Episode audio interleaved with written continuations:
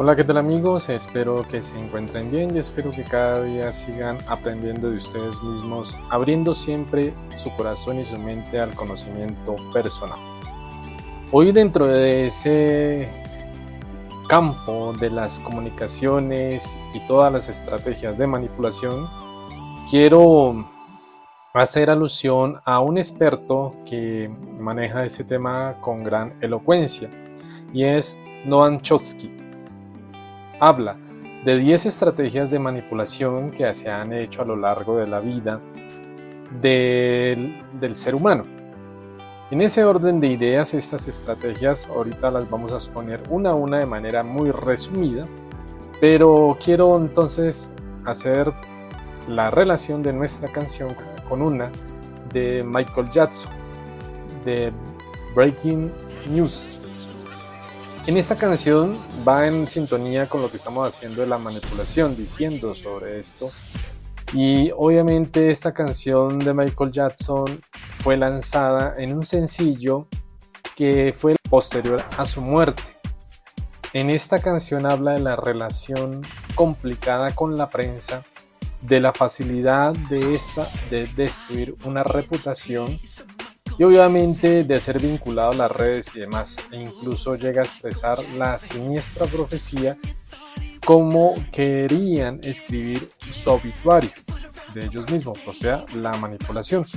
Quizás sea demasiada casualidad, pues de hecho su propia hermana dudó de que la voz que suena fuera la de su hermano, tratándose más bien de una labor de cocina, ingenieros de sonido, con las grabaciones disponibles. Bien, Démonos cuenta que tiene mucha sintonía con lo que vamos a hablar, o mejor dicho, lo que habla Noam Chomsky. Este autor es uno de los grandes intelectuales más respetados en el mundo. Es un pensador estadounidense, ha sido considerado también uno de los más importantes dentro de la edad contemporánea. Ha aportado y propuesto estrategias de lo que existe en el mundo de hoy sobre la manipulación. Chomsky se dio a conocer como lingüista, pero también no podemos dejar de lado que es un gran filósofo y politólogo. Al mismo tiempo se ha convertido en uno de los principales activistas de las causas libertarias. Este es un movimiento. Después de pronto sacamos un audio respecto a esto. Sus escritos han circulado por todo el mundo y no dejan de sorprender a muchas personas que los leen por su elaboración y didáctica en lo que sintetiza las estrategias de la manipulación. De hecho, sus reflexiones son muy profundas y a la vez complejas, pero aún así sus efectos didácticos los vamos a resumir de una manera que sean sencillos y asequibles a todos los que escuchen este audio. Vamos a seguirlas de manera secuencial de acuerdo a cómo han sido expuestas de pronto por traducciones pueden estar de manera distinta cada paso o cada una de las manipulaciones descritas, pero es lo mismo. Bien, la primera dice sobre la distracción, una de las estrategias de la manipulación. Según Chomsky, la más recurrente de, las estrategias de manipulación masiva es la distracción y esta consiste básicamente en orientar la atención del público hacia temas irrelevantes o banales. De este modo logran mantener ocupada la mente de las personas. Obviamente para distraer a la gente se le atiborra de información se le, y se le acumula o bombardea la de importancia de esta como son los eventos deportivos, también la farándula o curiosidades. Esto lo podemos ver reflejado en el Facebook y demás redes sociales. Esto hace que la gente pierda de vista cuáles son los problemas reales.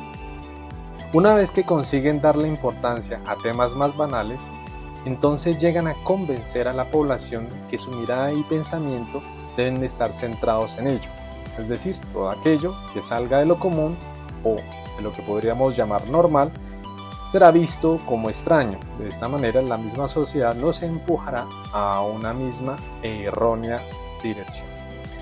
Segunda, en estas tres palabras, problema, reacción, solución, a veces el poder deliberadamente deja de atender uno o atiende deficientemente ciertas realidades en nuestra vida.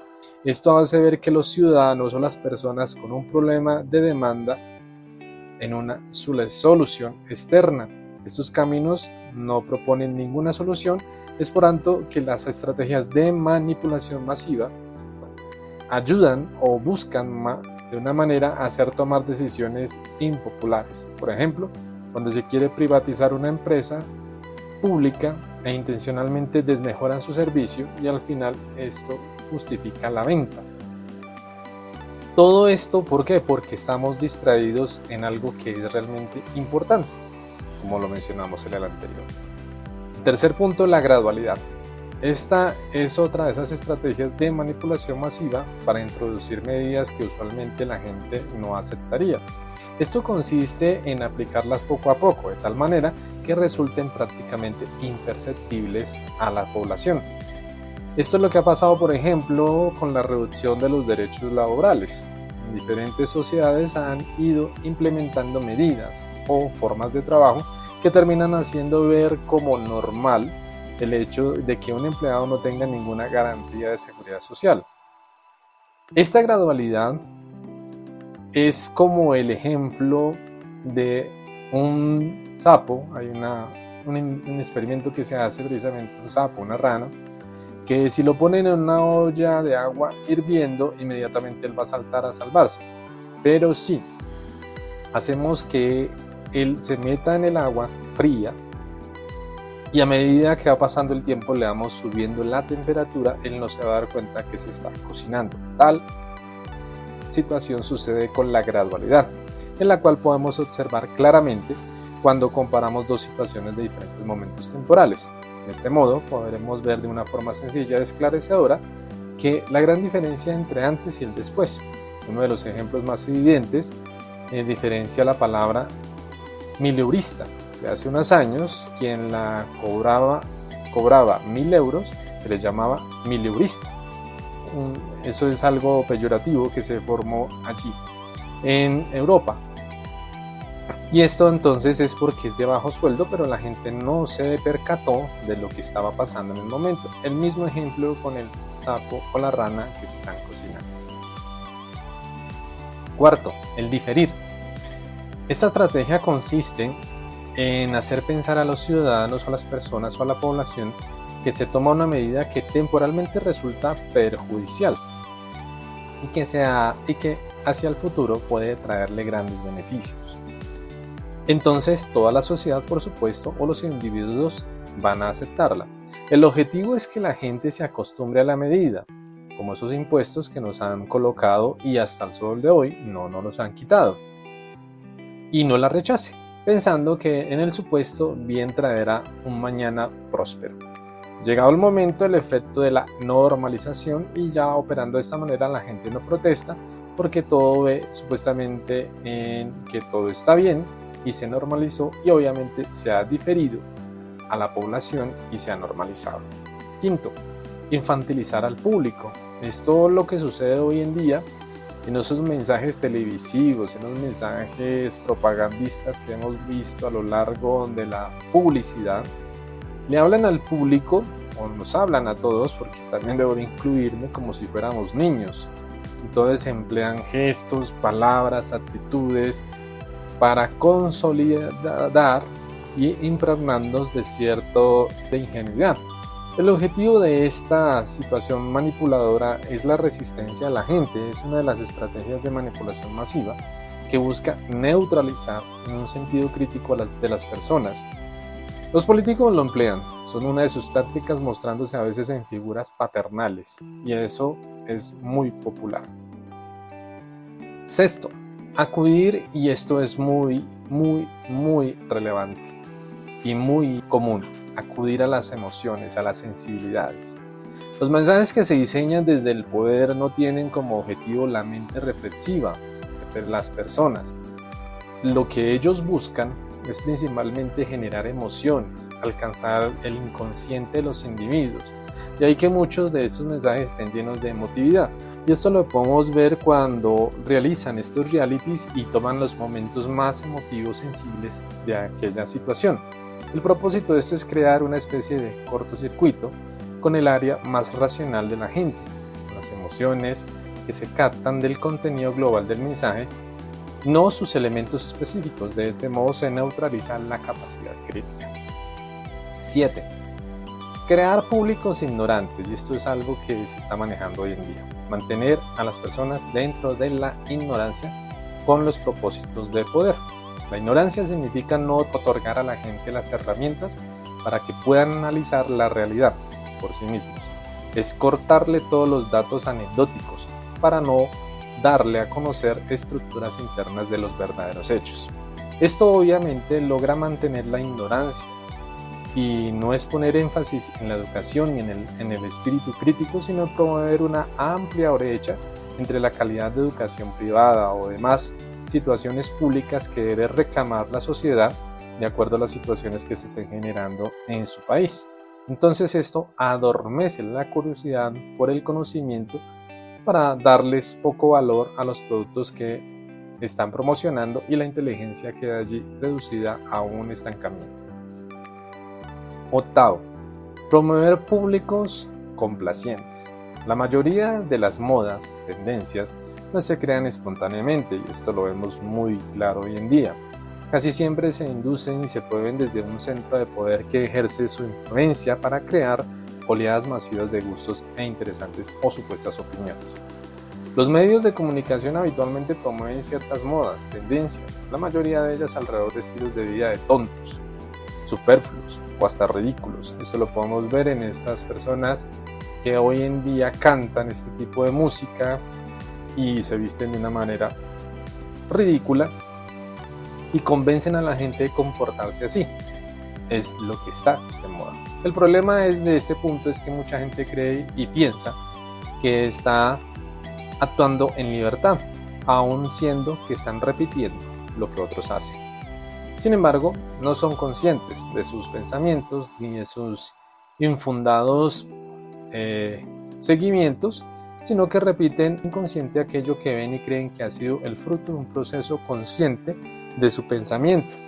Por decir alguna cosa, me voy a comprar estos zapatos porque me gustan y se está mintiendo a la hora de la verdad porque no es que le gusten, sino que lo han bombardeado en que deben comprárselos.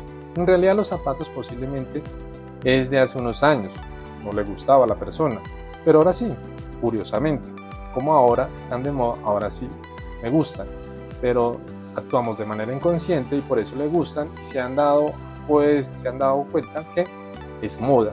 Entonces nos van moldeando, nos manipulan y obviamente hacemos que las hacen que las cosas nos agraden. Noveno, refuerzo de la autoculpabilidad. Esta es otra de las grandes manipulaciones masivas que hace ver a las personas que ellos y solo ellos son los culpables de sus problemas y de sus situaciones. Cualquier cosa negativa que les suceda solo depende de sí mismos. De este modo, hacen ver y creer que el entorno es perfecto y que en sí él presenta la falla y es su responsabilidad. Por tanto, las personas terminan dando y encajando en su entorno y sintiéndose también culpables de no haberlo logrado todo, es lo que sucede con los influencers hoy en día que muestran todas sus posesiones, que están frustrados y se quedan allí mirando nada más las redes que obviamente desplazan en la persona una indignación que podría provocarles un sistema hacia permanecer culpabilizándose de sí mismos que han nacido en una familia pobre o que han nacido en una situación o condición de su vida que es infrahumana. Décimo y última, conocimiento minucioso del ser humano. Durante las últimas décadas la ciencia ha logrado recopilar de una manera impresionante cantidad de conocimientos acerca de la biología, la psicología de los seres humanos. Aún así todo esto se acervó no para el alcance de la mayoría de las personas, sino que esto en una mínima cantidad son los que dominan esta información al respecto. Entre tanto, las élites disponen de todo esto y lo usan a conveniencia esto lo vemos en Facebook, esto lo vemos en las distintas redes donde nosotros allí estamos publicando todo y estamos mostrando quiénes somos. Y esto obviamente dentro de los algoritmos, nosotros si hacemos ese ensayo y de pronto ya muchos han dicho o lo han hecho, que ustedes, digamos, están buscando un objeto, unos zapatos, una chaqueta y obviamente allí los algoritmos te van a resultar dando todas las opciones de dónde puedes comprarlo. Todo esto lo usan a nuestra conveniencia y hace que sea patente nuestra ignorancia y facilita la acción del poder sobre la sociedad. Entonces, para concluir, todas estas estrategias de manipulación masiva tienen un objeto y es mantener al mundo tal cual les conviene a los más poderosos. Por eso, ayudémonos a nosotros mismos, bloqueemos todo esto y abramos nuestra capacidad crítica y autónoma de verdaderamente personas pensantes. Aún así debemos nosotros no dejar de, de depender porque estamos inmersos dentro de esto, tenemos que vivir con ello, pero debemos poner resistencia a todo esto para que no nos sigan manipulando. Piénsalo, evalúalo y empieza a mirar cómo no dejarte manipular por esta situación. Y como dice Noam Chomsky, ¿cómo es que tenemos tanta información pero sabemos tan poco? Cuídate, nos vemos a la próxima.